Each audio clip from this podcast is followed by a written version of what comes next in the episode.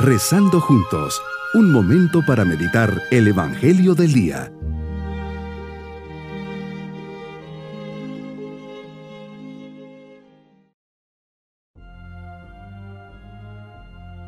En este jueves de la tercera semana de Cuaresma, nos acercamos a Dios con reverencia y gratitud por todo lo que día a día nos da.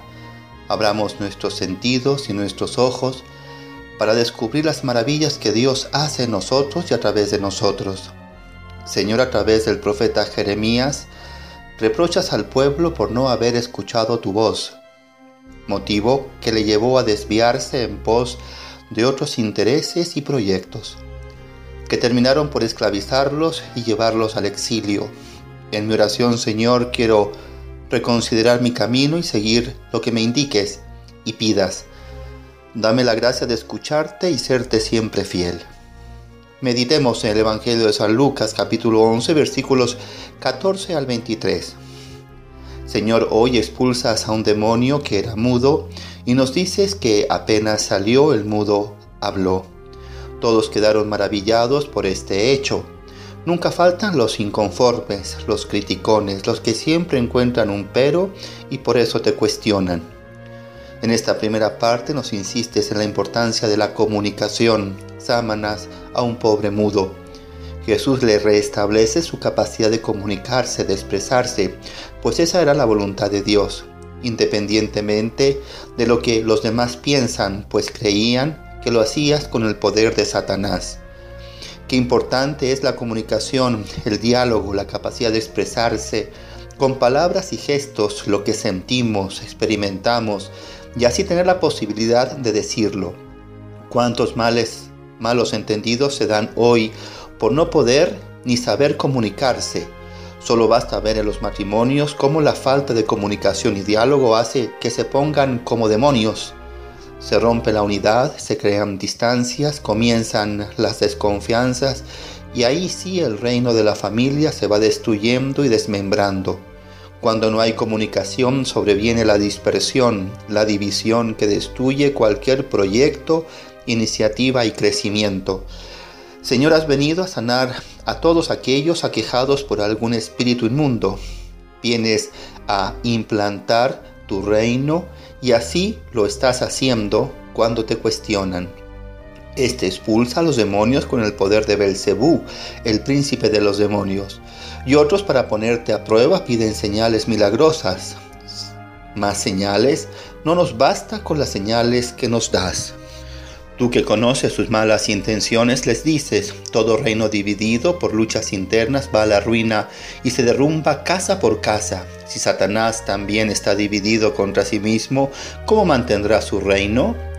Qué gran enseñanza me dejas a través de tus palabras, cómo reaccionas ante el ataque de los demás, incluso cuando te atacan con mentiras. Qué gran ejemplo me das a seguir. No les respondes con malas palabras, ni con venganza, ni con odio. Cuántas veces me pasa que por defenderme ante un comentario injusto o acusación falsa, reacciono con el hígado, con la cabeza caliente y en definitiva me pongo al mismo nivel de mi atacante. Tú por el contrario, ante la crítica callas, piensas, elevas tu pensamiento en oración y hablas, jamás para ofender ni para justificar tu actuar, solo para defender la verdad, defender con sinceridad el bien de los demás, en este caso al endemoniado que has curado y a los que te siguen. Aquí les aclaras que cómo puedes arrojar a los demonios con el poder de Belcebú, esto sería una contradicción de facto, pues sería echarte tierra a ti mismo. Un demonio apoyaría a otro, pero no lo expulsaría. A ese punto llega la ceguera e incoherencia de los que te acusan. Por eso mismo les respondes al constatar esta contradicción, que un reino dividido no puede subsistir, y si los arrojas por el dedo de Dios significa que ha llegado su reino eso confirma el poder que tienes contra el mal y que tu reino es un reino de justicia, de amor y de bien. Me pides además, Señor, recoger contigo, es decir, juntar lo que está disperso, unir lo que está dividido, recoger lo que se ha caído y, pegar lo que se ha roto, Lo veo como la obligación que tengo de colaborar al cumplimiento de la voluntad del Padre, que busca siempre el bien de todos y está atento siempre a nuestras necesidades y se preocupa de sanar los corazones de cada uno de nosotros. Por último, me pides no desparramar, no desperdiciar los dones que de ti he recibido y que deben penetrar y comprometer toda mi vida, todas mis actividades y todos mis proyectos.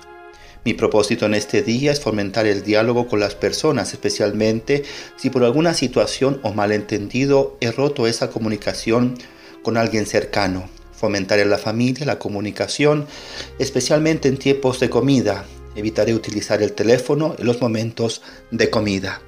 Mis queridos niños, Jesús nos invita a fomentar el diálogo en casa con mis papás y hermanos. Hoy se nos ha limitado mucho la comunicación por los medios tecnológicos. Al mismo tiempo Jesús nos invita a través del diálogo a fomentar la unidad, la cercanía y la convivencia en casa. Nos vamos con la bendición del Señor y la bendición de Dios Todopoderoso, Padre, Hijo y Espíritu Santo descienda sobre nosotros y nos acompañe en este día. Bonito día.